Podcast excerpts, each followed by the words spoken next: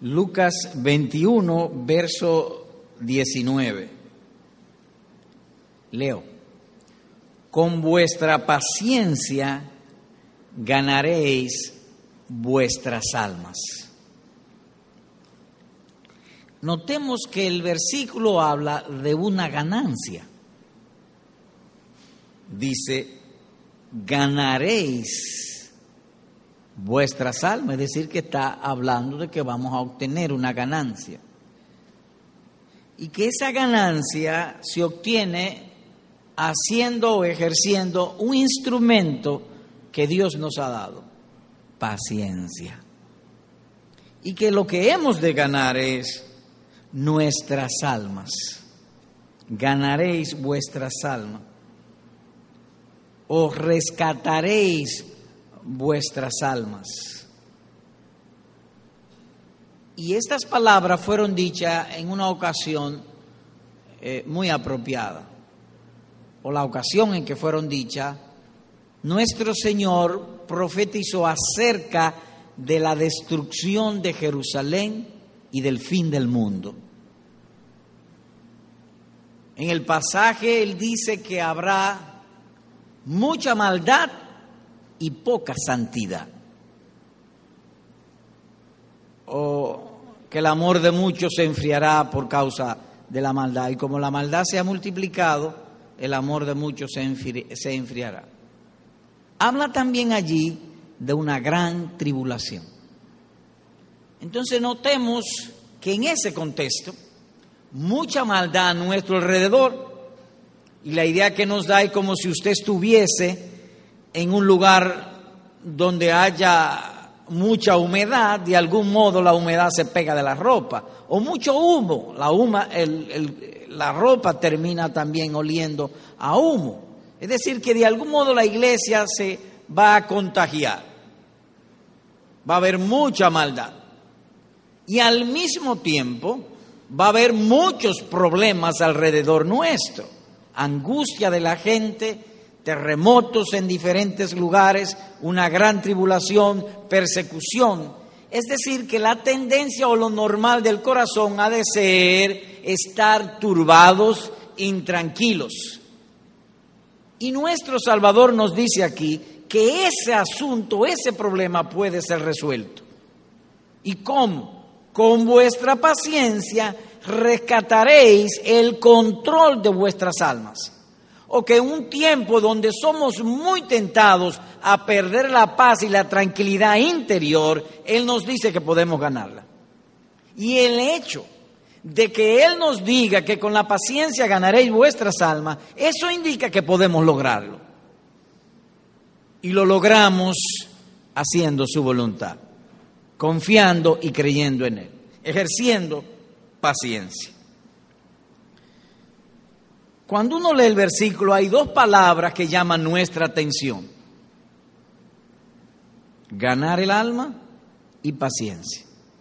Y sobre eso ya se dijo, lo que es ganar el alma es el cultivo de un estado de calma y quietud de mente a pesar de las adversidades, de las pruebas y de los problemas o que en medio de turbación, de retribulación, de angustia, podemos estar quietos y tranquilos.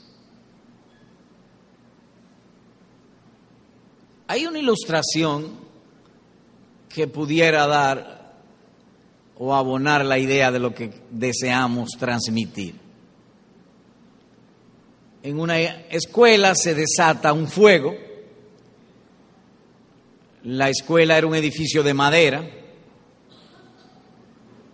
Había una niña en el segundo piso. Eh, todo el mundo sale corriendo, despavorido, eh, está cogiendo fuego. Cuando la maestra camina unos pasos en el pasillo, de pronto viene a su figura la mente de la niña sentada quieta y se devuelve. Y va y le dice a la niña, corre que está cogiendo fuego todo sal rápido. Y dijo, no, yo no, no voy a salir corriendo. Y la maestra le preguntó, ¿y por qué? Mi papá es el jefe de los bomberos. Y él me dijo a mí que cuando hay fuego que me quede en mi silla, que él me va a venir a buscar. Noten ustedes cómo por la confianza de la niña en el papá jefe de los bomberos, a pesar de la tribulación, de la angustia, todo el mundo angustiado, ella estaba en paz. Eso es ganar el alma. Pacientemente ella esperaba a su papá. Nosotros esperamos en Dios. Con vuestra paciencia ganaréis vuestras almas. ¿Y qué entonces la paciencia? Bueno, la paciencia evangélica es mantener la fe cristiana, la obediencia y la esperanza de vida eterna a pesar de las pruebas y dificultades. Se refirió a un caso que llamó nuestra atención, el caso de Job. Cuando uno lee el libro de Job dice que él era el hombre más rico, uno de los hombres más ricos del oriente. Y habla de sus riquezas, abundancia de bienes, de terreno, de animales, de prosperidad. Y lo que llamó la, atención cuando vimos el caso de Job fue esto, que su fama no fue por ser rico, ni por ser bueno, sino por ser paciente. La buena fama de Job, al punto que viene a ser un paradigma, es que fue paciente. Así que esto hemos empezado a hablar y después de esta breve recapitulación de lo que es ganar el alma y del instrumento para ganarla, que es la paciencia. Y habla el texto, como hemos dicho, de una ganancia. Ganaréis vuestras almas. También empezamos a considerar la naturaleza e influencia de la paciencia. La palabra paciencia, hiponomé, es traducida de tres maneras diferentes. Así que cuando usted ve en su Biblia o lee en su Biblia perseverancia, la misma propia palabra paciencia y esperanza tienen una misma raíz. Así que uno puede ver la palabra perseverancia, está hablando de paciencia. Esperanza está hablando de paciencia. Y explícitamente la paciencia. Y en cuanto a su naturaleza también comenzamos a ver de los dulces favores que trae el ejercer la paciencia. Y hoy hablaremos brevemente algo más sobre eso, sobre los privilegios de la paciencia. Y luego entraremos en otro punto, es los asaltos en contra de la paciencia. ¿Qué cosas podemos nosotros detectar a tiempo que estarían en contra de la paciencia para que podamos luchar contra la impaciencia y mantener nuestros corazones en calma y en paz. En cuanto a los privilegios, vamos a agregar uno más, y es que hace la vida más cómoda. Les invito a ir a Mateo capítulo número 11 para resaltar esto. Mateo 11, versículos 28 y 29. Un pasaje muy conocido. Así que leo dice el Señor, venid a mí todos los que estáis trabajados y cargados, y yo os haré descansar. En otras palabras, les capacitaré para ganar vuestras almas. Y entonces agrega un imperativo, un mandamiento. Llevad mi yugo sobre vosotros dice el verso 29, llevad mi yugo sobre ustedes. Cristo tiene un yugo. Y aprended de mí. ¿Qué aprende? Que soy manso y humilde de corazón. Paciencia es eso. Ganaréis vuestras almas. Hermanos amados, en esta tierra, tú y yo, vamos a enfrentar o a recibir o a venir, de venir sobre nosotros no pocas dificultades. estas dificultades o adversidades pudieran ser largas, pudieran ser cortas, no sabemos. Pero lo que sí sabemos por la promesa de nuestro Redentor es lo siguiente, que si nosotros ejercemos paciencia, llevaremos el alma a un estado de descanso, de quietud y de paz. Y esa es la promesa aquí. Bien dice en otro lugar, los mansos recibirán la tierra por heredad, Mateo capítulo 5, versículo número 5. Y ciertamente en el mundo tendréis aflicción, sí, la tendréis. Es parte de nuestra porción ser afligidos. Es necesario que a través de muchas tribulaciones entremos en el reino de Dios. Las aflicciones son las adversidades, los problemas, las dificultades son parte de nuestra vida, pero nuestro Señor es Salvador.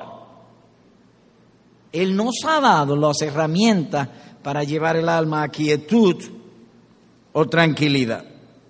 Y aquí establece una diferencia muy grande con el hombre natural o el hombre impío.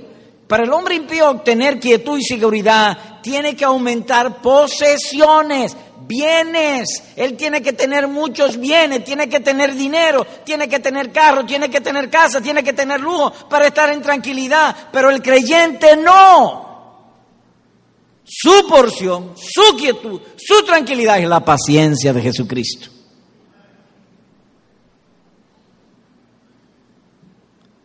Lo nuestro es que Dios nos llene. Eso es lo nuestro.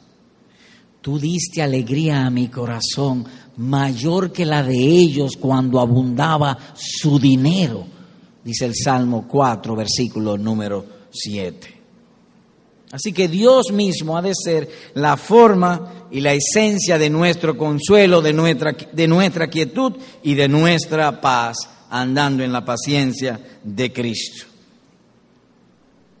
Ahora bien, habrá ocasiones en que te vas a sentir un perdedor.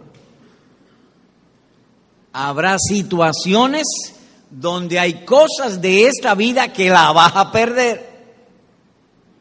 Puede ser la salud, yo no sé qué pudiera ser, pero la vas a perder. Y más aún cuando trata con hombres impíos, hombres injustos, hombres y malos, te van a arrancar hasta la ropa te van a maltratar, vas a sufrir.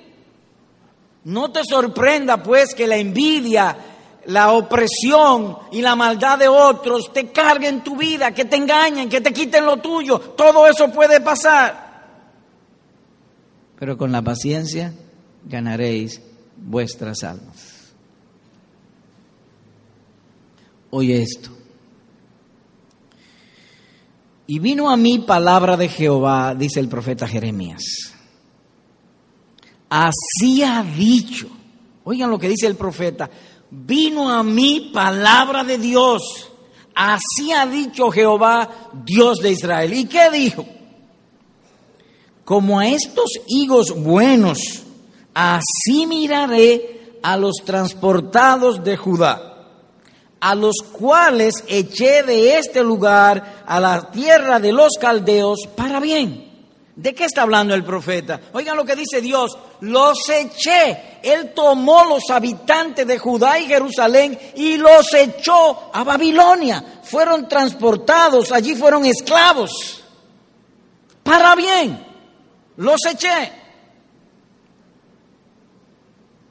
Y luego agrega, y pondré mis ojos sobre ellos para bien, porque pondré, perdón, pondré mis ojos para ellos para bien y los volveré a esta tierra y los edificaré y no los destruiré, los plantaré y no los arrancaré y le daré corazón para que me conozcan que yo soy Jehová y me serán por pueblo y yo les seré a ellos por Dios. Jeremías 24, versículo 4 al 7. En otras palabras, que va a haber dificultades, van a ser transportados, van a ser maltratados, injustamente tratados, pero yo haré que sea para bien.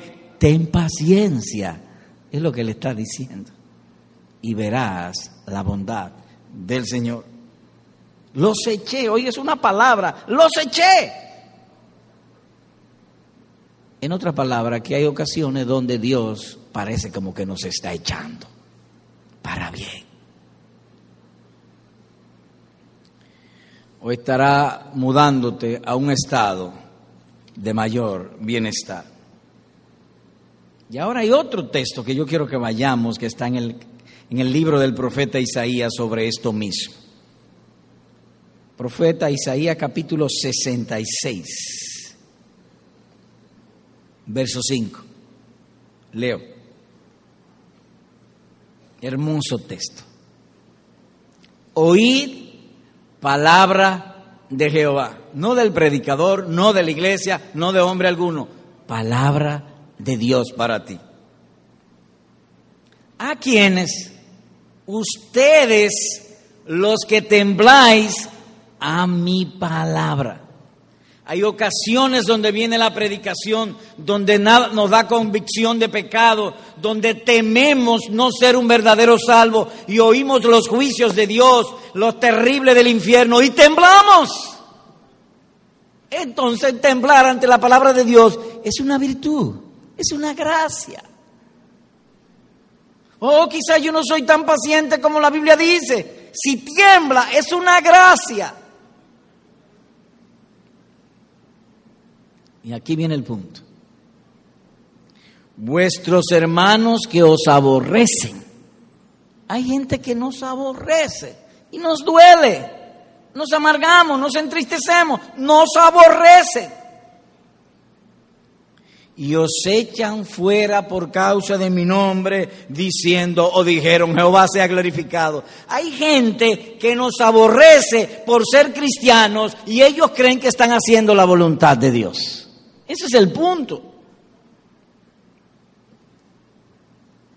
Pero Dios se mostrará para alegría vuestra y ellos serán confundidos para alegría vuestra. En otras palabras, sé paciente.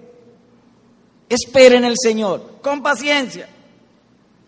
Así que el creyente guiado por la paciencia tiene la explícita, la clara, la diáfana promesa del Señor de que ha de ser librado de la opresión, de la angustia, de la injusticia y del maltrato.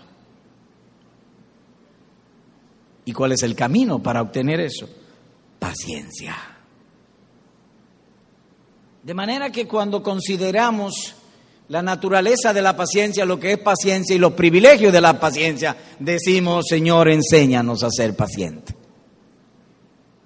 Ahora bien, dejando eso atrás, vamos ahora a entrar en otro aspecto de la paciencia. Asaltos contra la paciencia. ¿Qué estamos estudiando? Estamos estudiando cómo ganar el alma y el instrumento para rescatarla o para ganarla es la paciencia. Eso a su vez entonces significa que debemos tener ojos, ojos avisor, velar sobre ciertos impulsos en el corazón que surgen o se dan en contra de la paciencia. Nerviosismo, agitación, ansiedad, turbación. Un ejemplo sencillo. Esta mañana estábamos en la escuela dominical y oigo que están hablando y en un momento el pastor Amiri dice algo, algunos hermanos dicen algo, y tenía yo como ese eh, nerviosismo por levantar la mano y agregar algo. Aroche, espérate, sé paciente. Estate quieto. Hay otro delante, tranquilo.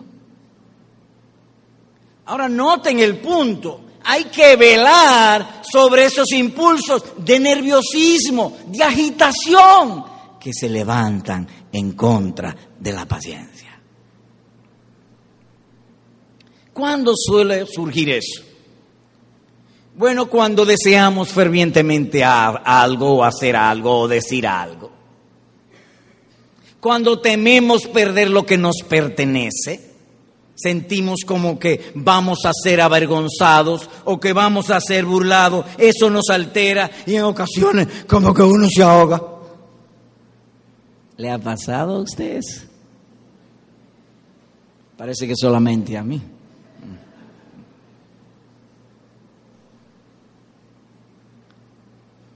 ¿Qué hay que hacer en tales casos? Todos los pensamientos de baja naturaleza y que se circunscriban a las criaturas deben ser detectados, combatidos y sacados.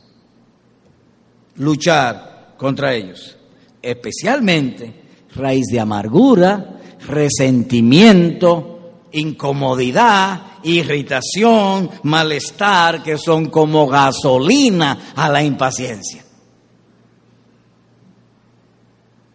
Cuando pensamos en que vamos a ser perdedores, que lo que nos espera es vergüenza, problema, tenemos miedo terrible a la pobreza. Cuando esos pensamientos se dan, nos intranquiliza, nos quita la mente. Contra esos impulsos hay que tener, como decimos aquí en el Cibao, ojo pelado. Abierto contra ellos. ¿Qué cosas son contrarios a la paciencia? Aquí veremos algunas. Son contrarios a la paciencia el egoísmo, la intolerancia, el amor al dinero, la seguridad carnal y la imaginación. Ay, esa imaginación. Empecemos con el egoísmo. Dijimos que la paciencia es constancia en buenas obras, constancia en sufrir por Cristo y constancia en la esperanza de gloria eterna. Entonces, para detectar las cosas contra la paciencia hay que ver los sentimientos contrarios a eso. Es decir, contrario a esos tres, que serían, hasta donde nos llegue el entendimiento, carnalidad, vanidad, avaricia o humanismo. Hay un caso en las escrituras que ilustra, entendemos muy bien acerca de esto y cómo la impaciencia nos hace perder el buen juicio. Y ese caso se encuentra en la historia del apóstol Pedro, Mateo capítulo 16, y les invito a ir allá. Mateo 16, verso 21 al 23. Así que vamos a ir leyendo y tratar de al mismo tiempo ir comentando las cosas concernientes al tema que estamos tratando sobre la paciencia. Verso 21.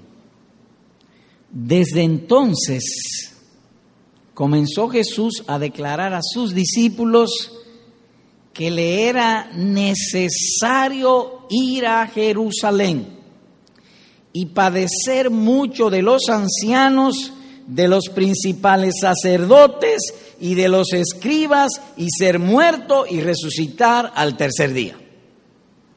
Entonces Pedro, o en aquella ocasión, o tan pronto oyó el asunto, sería la idea, tomándolo aparte, permítame dramatizar, le echó el brazo, venga acá Señor Jesús, yo quiero hablar algo contigo. Comenzó a reconvenirle o a reprenderlo diciendo, Señor, ten compasión de ti, en ninguna manera esto te acontezca. Pero él volviéndose dijo a Pedro, quítate delante de mí, Satanás. Me eres tropiezo. ¿Hoy por qué, Pedro, te tropiezo? Porque no pones la mira en las cosas de Dios y no en la de los hombres. ¿Estaba Pedro interesado en el bienestar del Señor Jesús? No, se lo dice aquí. Tú nada más tienes la vista puesta en la cosa de los hombres. Además de eso, perdió el buen juicio. No oyó que Jesús le dijo que le era necesario. Le ha preguntado hace un rato, ¿quién dice la gente que yo soy? Tú eres Dios manifestado en carne, tú eres el Señor. El Señor ha dicho, me es necesario ir a Jerusalén y padecer. Y ahora Pedro perdió el buen juicio. Se precipitó. La avaricia lo hizo precipitarse. Él no preguntó a Jesús, que sería lo propio. Señor, ¿tú qué has dicho que es necesario? ¿Por qué te es necesario? Porque tú eres un hombre que en todo glorifica a Dios. ¿Por qué te es necesario? No. Se atrevió a reprender al Señor Jesús. Perdió la mente. ¿En quién estaba pensando Pedro? En él mismo. ¿Y a cómo llamamos a eso? Egoísmo. Estaba pensando en él y no en la gloria de Dios. Bien claro. De manera que la avaricia le estimuló la impaciencia.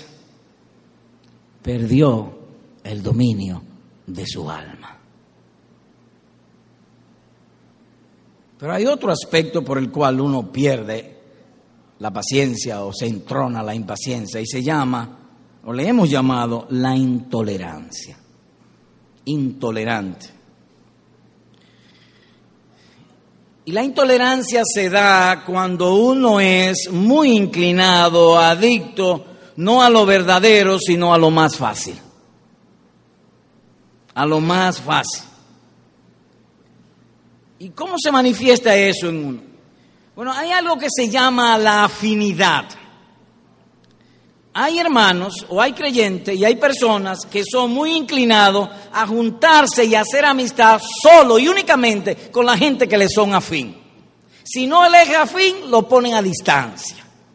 Pero fue ese el carácter del Señor Jesús. Jamás, si hubiese sido por afinidad, jamás hubiese hablado a los fariseos, ni a los pecadores, ni a los publicanos como nosotros. Si Pablo hubiese pensado solamente en afinidad, nunca hubiese sido un misionero, nunca hubiese salido a predicar el Evangelio. La intolerancia ama y es adicta a la afinidad. Pero ninguna sociedad es así. No. Dios se agrada más en la diversidad que en la igualdad. Dios no hizo este mundo una llanura, hay montes y hay valles. Y hay gente, todos nosotros somos diferentes. Tú y yo somos diferentes. Hay gente aquí que yo sé que le caigo mal. Oh, sí, somos así. Y hay otros que me caen mal. O no que me caen mal, que no son tan fáciles de llevar. Me hacen la vida difícil. Ajá, sí. Y yo a ellos. Y yo a ellos. Esa es la condición del mundo. Si tú nada más estás pensando en afinidad, debo decirte que la afinidad no siempre conviene. Habría que salir del mundo. Si es así, habría que salir del mundo. Si hemos de ser pacientes, hay que darle guerra a aquella afinidad que no conviene. Que no conviene a la gloria de Dios y tampoco ha de convenir al beneficio de mi alma. Dijo Jesús a sus discípulos, imposible es que no vengan tropiezos. Dice Lucas capítulo 17, versículo número 1. Difícilmente, difícilmente pase un día con razón o sin ella que no nos irritemos porque alguien piensa diferente o hace algo diferente o contraviene nuestros planes o se pone en contra de nuestros deseos. Difícilmente pase un día sin que sea así. Tristemente hay muchos que todos los días y todo el tiempo están irritados. Ellos nada más piensan en que la vida le debe prosperidad, pero la vida no es así. Hay cosas que son a mi favor y la mayoría de las veces en mi contra.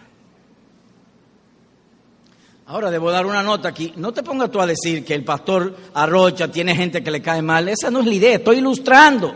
Y no te pongas a averiguar y quién le cae mal y quién no. Ese no es el punto. Estoy hablando de la paciencia y estoy tratando de traer un remedio que puede ir en contra del bienestar de tu alma que te hagas impaciente porque no tolera a otros. Voy a dar una nota de la debilidad humana. Por 12 años yo pasé siendo ser el único pastor en esta iglesia. Elegimos un pastor, el pastor Méndez. El pastor Méndez es mucho más cariñoso que yo, mucho más amable que yo, y la gente se le abrazaba y me molestaba. Y todo lo que hacía Méndez me molestaba.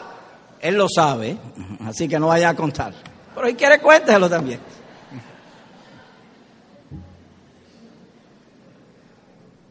Y oré, y el Señor me iluminó. ¿Está Méndez pecando? No. ¿Te está ofendiendo? Tampoco. ¿Y cuál es el problema? Que lo hace diferente. Todos somos diferentes. Si hemos de cultivar la paciencia, hay que pensar y tener muy en cuenta que no todos somos afines. Somos diferentes. ¿Quiere evitar las contrariedades de esa naturaleza? Sal del mundo. Sal de él. Lo que quiero llevar a tu mente es que no deje que las contrariedades te gobiernen. La vida es así. El ministro Hugh Blair, americano, siglo XIX, principio del siglo XIX, escribió algo tan apropiado que versa sobre esto. Oigan, la senda de la vida humana tiene cardos y espinas. El que pueda transitarla con paciencia y ecuanimidad, quien esté preparado para lo inesperado o accidental, es el único de ser llamado un verdadero hombre o ser humano. Termina la cita. De manera que la diferencia que hay en este mundo, sobre todo en el trato con los demás, puede alterar tu paciencia. Poner ojo sobre eso. Hay otro aspecto más, el dinero y la paciencia. El amor al dinero y a la paciencia. Creo que es uno de los pecados más corrientes, más comunes y al mismo tiempo el más negado. Nadie ama el dinero. Fulano ama el dinero, pero yo no. Ese es el decir de todos nosotros, de todos. Pastor, ahora que usted dice eso, ¿y cómo yo puedo averiguar si yo amo el dinero? Sencillo, ¿te da trabajo dar? ¿Me oíste? ¿Te da trabajo darle a otro? Sí, cuando yo siento que voy a dar, como una presión se me da y pensamiento que doy o que no doy. Tú amas el dinero entonces. Cuando un hombre ama a una mujer y ve que ella como que se va por otro lado y con otro hombre se pierde la cabeza. Así también el que ama el dinero pierde la cabeza cuando el dinero de su bolsillo él siente que va a ir a otro. Todo aquel que ame el dinero difícilmente dará con agrado. Difícilmente. Y a la luz de las escrituras es una necedad, porque estaría haciéndose daño a sí mismo. La palabra de Dios ha sido puesta por encima de todas las cosas. La palabra de Dios, todo pasará menos su palabra. Y ella ha sentenciado más dichoso, más feliz es dar que recibir. Eso es contrario a mi mente. Ahora nota tú cómo está atada el dar a la impaciencia.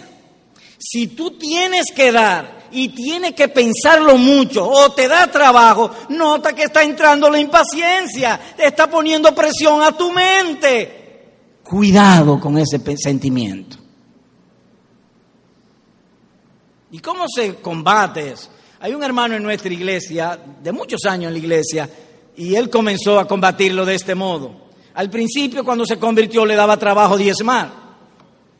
Y entonces, cuando él, a veces venía entre semanas, y cuando se levantaba ese pensamiento que le ponía presión, mira, que tú necesitas tal cosa, que Dios no necesita, y, y salía corriendo por la iglesia y lo echaba en la calle y se iba. No estoy diciendo que salga corriendo.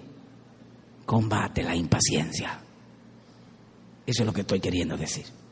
Combátela.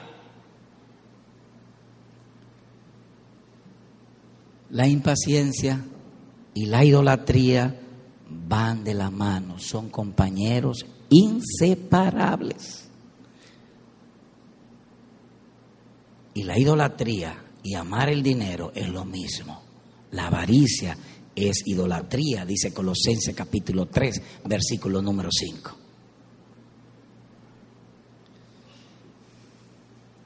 Así que el amor al dinero es una raíz a la impaciencia. Hay gente que la idea de perder dinero le quita el sueño. No queremos que nadie pierda, lo que estoy diciendo es el mal sentimiento. Le quita el sueño. Samuel Wright, comentando sobre esto, oiga lo que escribió tan apropiado en esto relacionado con la paciencia y ganar el alma. Leo. ¿Será un esfuerzo en vano que una persona poseída por un ídolo pretenda controlar su propia alma? Si el amor al dinero ha ganado el corazón, imposible dominar el alma. Usted puede repetir con gusto. ¿Será un esfuerzo en vano que una persona poseída por un ídolo pretenda controlar o rescatar o ganar su propia alma? Si el amor al dinero ha ganado el corazón, imposible ganar el alma. Termina la cita. En tales personas la impaciencia será su estado habitual, propio, diario. Oh, qué gran Salvador tenemos que aún en cosas tan insignificantes, si lo fuesen como esta, nos ha dado el remedio para vivir en paz, contentos y felices. Con vuestras paciencias ganaréis vuestras almas. Pero hay algo más que atenta contra la paciencia, la seguridad carnal.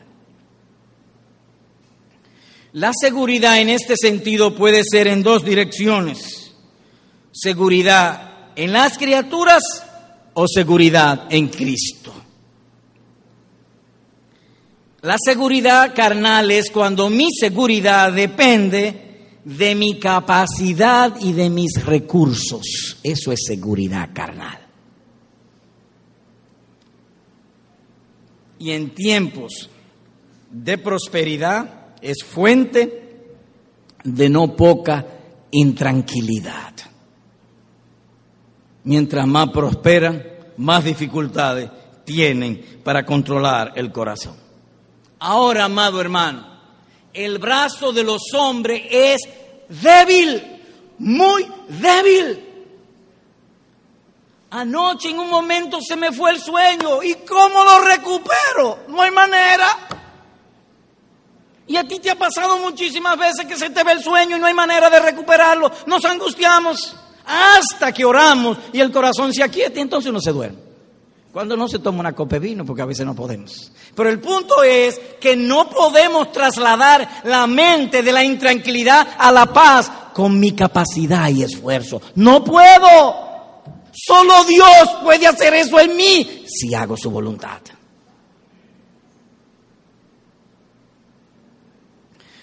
No puedo darle sostén a mi débil corazón. Cualquiera adversidad, por pequeña adversidad, nos saca de nuestros cabales, nos muda, la gente nos habla y no oímos. Mira el caso de Pedro. Cristo le dijo, es necesario que yo muera y que al tercer día resucite. Y solamente oyó morir, no oyó lo de la resurrección. No lo oyó. Y ese es el caso nuestro. Constantemente oímos las escrituras, pero oímos solamente como alguien ha dicho, lo que nos conviene. Creemos que nos conviene. No, lo que conviene es lo que diga Cristo, no lo que yo piense.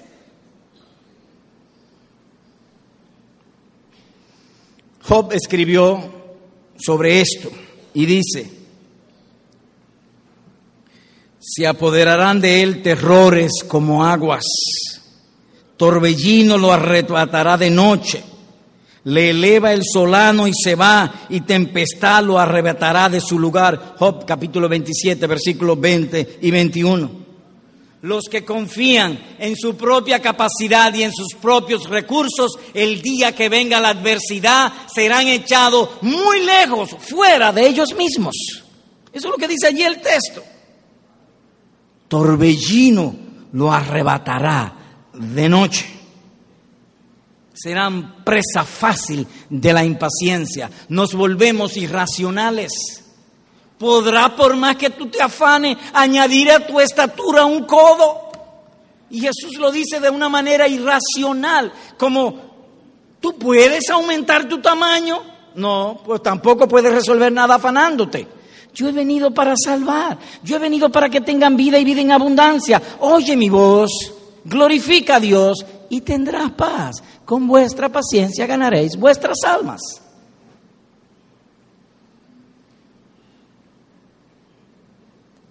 El último enemigo que tengo para hablar en esta mañana se llama imaginación.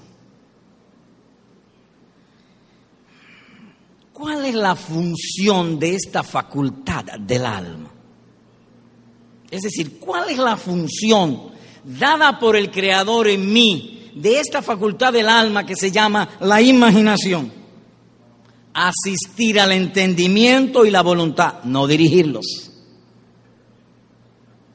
Yo entiendo algo, yo imagino cosas apropiadas, si viene o no viene, y entonces actúo. Es decir, la imaginación asiste al entendimiento y a la voluntad. En el caso de Pedro, cuando se metió la impaciencia, su imaginación se, lo, se trepó en él, el buen juicio lo perdió no asistió a lo que él estaba entendiendo, a lo que se le dijo. Él le hablaron en su propio idioma, él entendió, pero no registró. La imaginación dominó, se entronizó. La imaginación trata de manipularnos.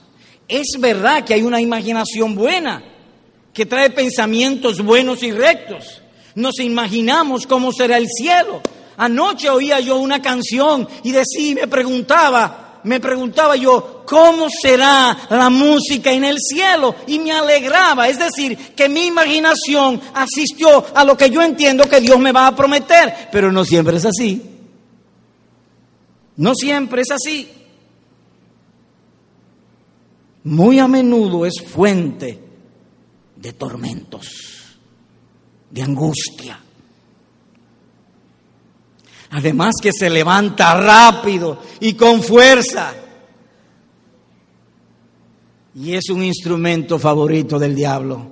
Al punto, Pedro, volvemos al caso de Pedro, la imaginación que se metió, dominó y habló lo que no debió haber hablado. Y en algunos casos nos lleva a terribles tentaciones. Imaginamos cosas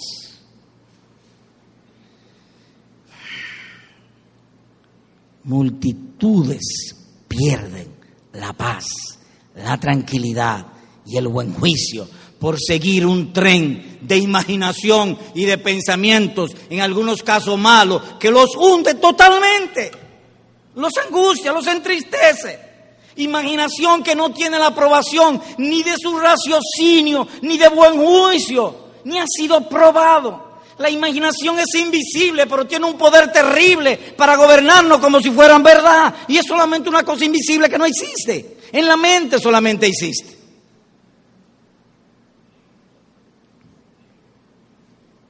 Nos imaginamos tener un cáncer. Me duele aquí atrás. Y leo que el cáncer de pulmón le empieza dándole un dolor en la parte atrás, cerca del pulmón derecho. Ah, tengo cáncer.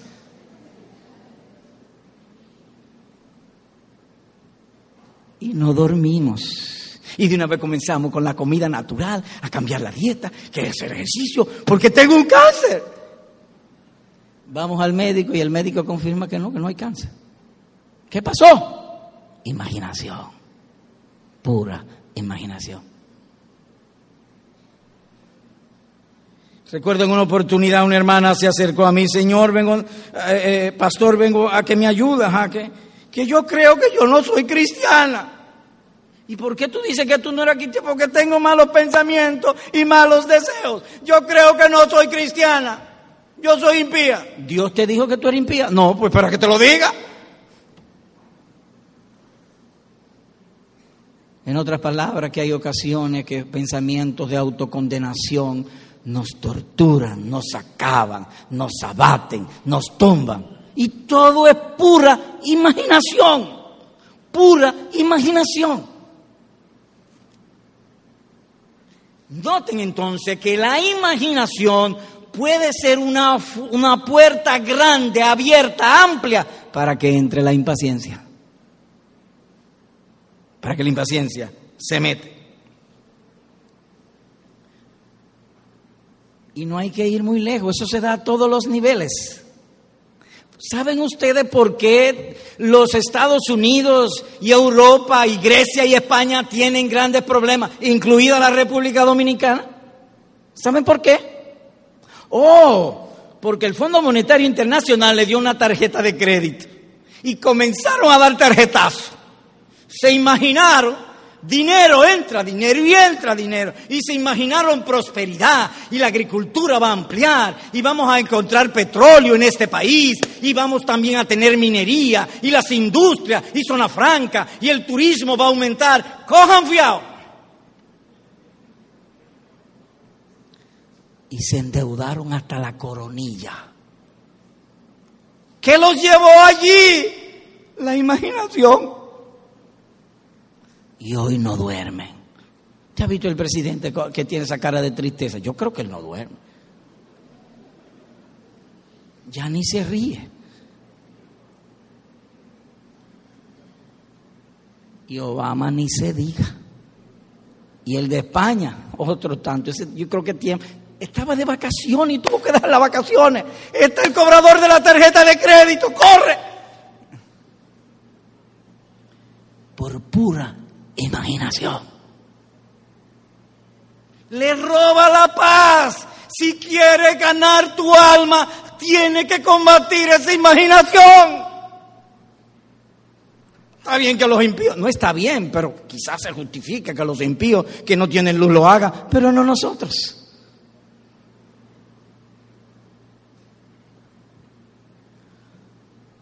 Confiemos más en Dios y su amor que nuestra propia capacidad e imaginación. Hagamos lo que a Dios agrada. Los cielos y la tierra pasarán, pero su palabra no pasará. La salud, la mujer, los hijos, los bienes, los placeres, todo un día se acaba. Solamente quedará yo delante de Dios. Procuremos pues cultivar la paciencia para ganar el alma. Que mi paz, que mi tranquilidad sea Cristo en mí y no cosas fuera de mí.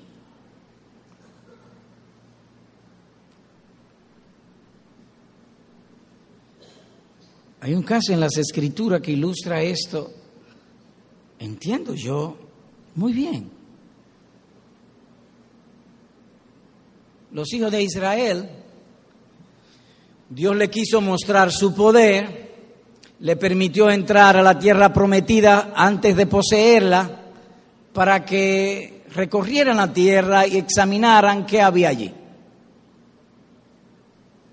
Y habían gigantes de modo que sería lógico y natural pensar que si Dios al gran imperio de Egipto lo ahogó en las aguas del mar, es decir, ellos se metieron a las aguas del mar. Los hijos de Israel, como ustedes saben, pasaron como por el mar, como por tierra seca. Dios le hizo un pavimento como este que está en la iglesia, en el edificio de la iglesia. Así pasaron ellos. Cuando los, de Faraón y Egipto quiso hacer lo mismo, Dios los ahogó a todos. Ahora hay gigante en la tierra.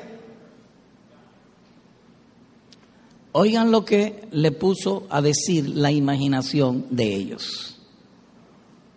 ¿Y por qué nos trae Jehová a esta tierra para caer a espada y que nuestras mujeres y nuestros niños sean por presa, dice el número capítulo 14, versículo número 3.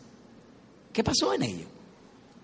La imaginación los impacientó, pecaron contra Dios y Dios dijo, ninguno de ustedes va a entrar en la tierra prometida, pero sus hijos sí. Ustedes dijeron que ustedes protegen y guardan más a sus hijos que yo. Pues yo les voy a demostrar que yo voy a guardar a sus hijos y ninguno de ustedes va a entrar en la tierra prometida. ¿Qué pasó? La imaginación.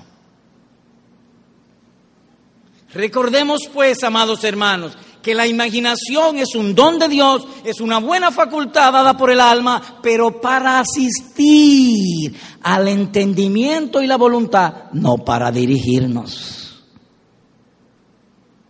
que no sea la imaginación la que nos dirija. ¿Qué hemos visto hoy? Bueno, terminamos de hablar de la naturaleza de la paciencia, sus dulces privilegios. Entonces comenzamos a estudiar de los asaltos contra la paciencia, las cosas que son contra la paciencia y que debemos tener como se dijo, ojo pelado, es decir, velar con cuidado sobre cualquier raíz de amargura, resentimiento, nerviosismo, intranquilidad, angustia. También vimos que son contrarios a la paciencia el egoísmo, la intolerancia o afinidad, el dinero, la seguridad carnal y la imaginación. Aplicación. Uno, hermano, toda dádiva venida de Dios hacia ti han de ser probadas. Cristo y sus discípulos lo repiten una y otra vez. El que venciere heredará todas las cosas y yo seré su Dios y él será mi hijo. En otras palabras, cuando decimos que han de ser probados todas las dádivas y dones de Dios, significa o estamos significando que la vida creyente es una vida de lucha, de combate. Si estos términos del cristianismo no te son de agrado, si tú pretendes vivir en este mundo sin problema, Estás en libertad de dejar el camino de la senda cristiana. Eso no es el cristianismo. A través de muchas tribulaciones es necesario que entremos en el reino de Dios. Pero no tribulaciones que van a ahogarme, porque Él también me ha dado el recurso. Con vuestra paciencia venceréis la tribulación, la angustia, el, el nerviosismo y llevaréis tranquilidad a vuestras almas. El que venciere, dice él, yo le daré. Si eres cristiano, conténtate con la senda de la paciencia. Él ha comprado paciencia para nosotros.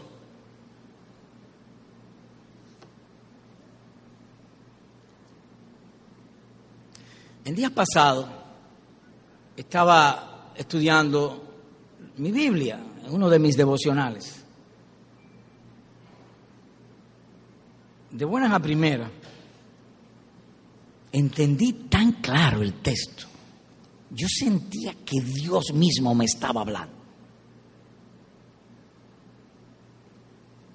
Y esto nos lleva a decir que no hay anhelo más ferviente, ni gozo ni alegría más grande en esta tierra que nosotros experimentar que Dios nos ama en Jesucristo.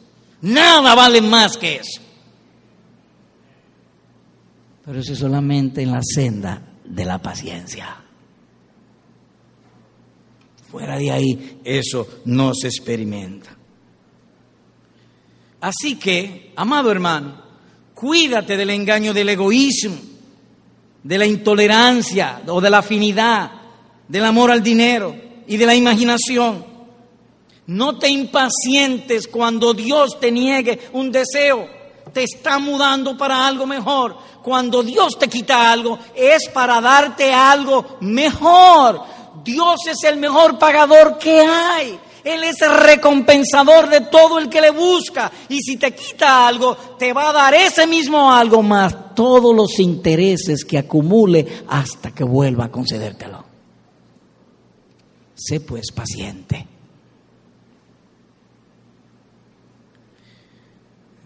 En otras palabras, cuando Dios te niegue algo, hay algo mejor para ti preservado en Él. Habrá algo mejor. Segundo, hermano, la paciencia tiene poderosa influencia sobre tu cristianismo. Es muy fácil ver bondad y beneficio en el dinero. Eso es fácil. En la salud, en la honra, en los placeres terrenales. Pero cuán difícil es deleitarse en el paraíso prometido.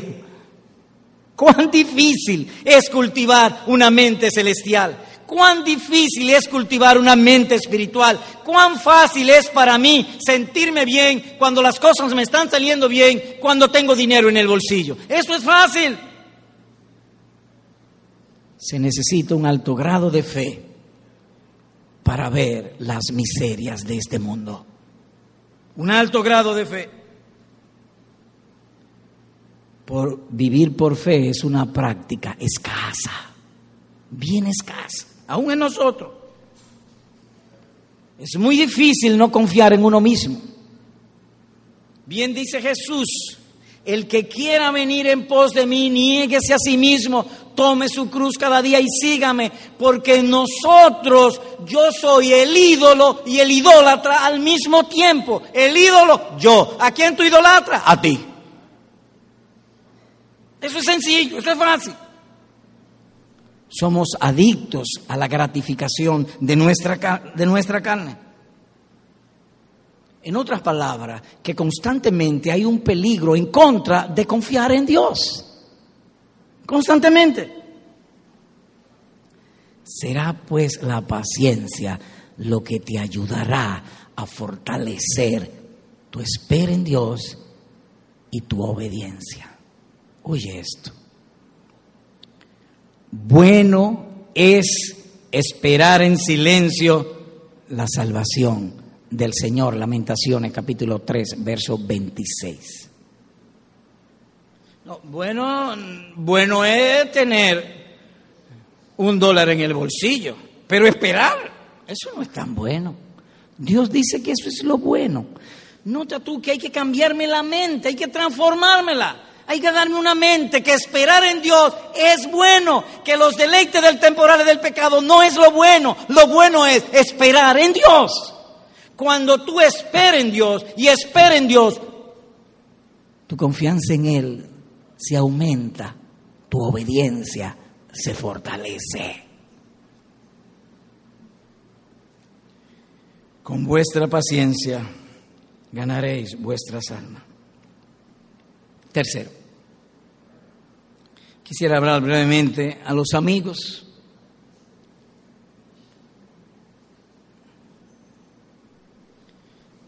¿Tú eres evangélico? No todavía. Es decir, que tú no te has convertido al Señor. No todavía. Ah, pues párate que voy a hablar. Así que a los niños que no se han convertido todavía, a los jóvenes que no se han convertido todavía, a los adultos que no se han convertido todavía. Y no voy a decir a los ancianos porque no hay ninguno aquí. Pero a todos, si no te ha convertido todavía, esta aplicación es para ti. Es necesario conocer a Cristo antes de poder seguir a Cristo.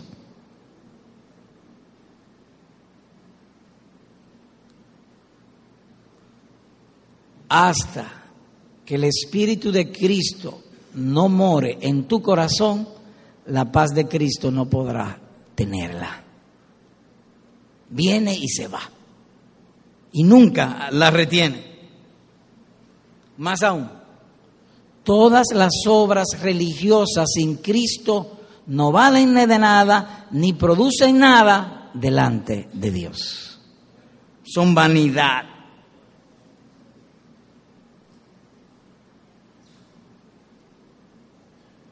Te pregunto, querido amigo, ¿está tú tranquilo, quieto, calmado, en paz? No, pues para ti voy. Estas palabras son para ti. Y voy a apelar a tu intelecto y a tu lógica. Si tu cuerpo está cansado, ¿qué haces tú para hacerlo descansar? O lo acuesto. Oh, entonces la cama es el descanso del cuerpo. Sí. El descanso de tu alma es Cristo. Así como la cama es el descanso del cuerpo. Si hay intranquilidad es que está lejos de Cristo. ¿Qué hago entonces? Te repito, es necesario conocer a Cristo antes de confiarle y beneficiarse de sus bondades. ¿Qué es lo necesario? Conocer a Cristo. Pues mira, lo que yo te he dicho es suficiente conocimiento. Cristo es el Salvador, Cristo perdona los pecados, Cristo da la paz, da tranquilidad y cuando uno muera me lleva al paraíso. No necesita conocer más. Ya conoce todo lo suficiente. ¿Y qué hago? Bueno, ahí mismo en tu asiento, Señor, perdona mi locura de confiar más en mí mismo, en mi criatura, en la criatura, en los deleites temporales del pecado y no en ti perdóname, hazme nacer de nuevo. Oye lo que él ha dicho, de tal manera amó Dios al mundo que dio a su Hijo. Cristo vale más que diez mil universos. De Él, por Él y para Él son todas las cosas. Y entregó a Cristo a la muerte para que todo aquel que en Él cree tenga vida eterna. Entonces ahí en tu asiento, dile a sí mismo, Señor, perdona mis pecados, sálvame, dame una nueva vida y déjame conocer esa paz que tú has prometido. Amén.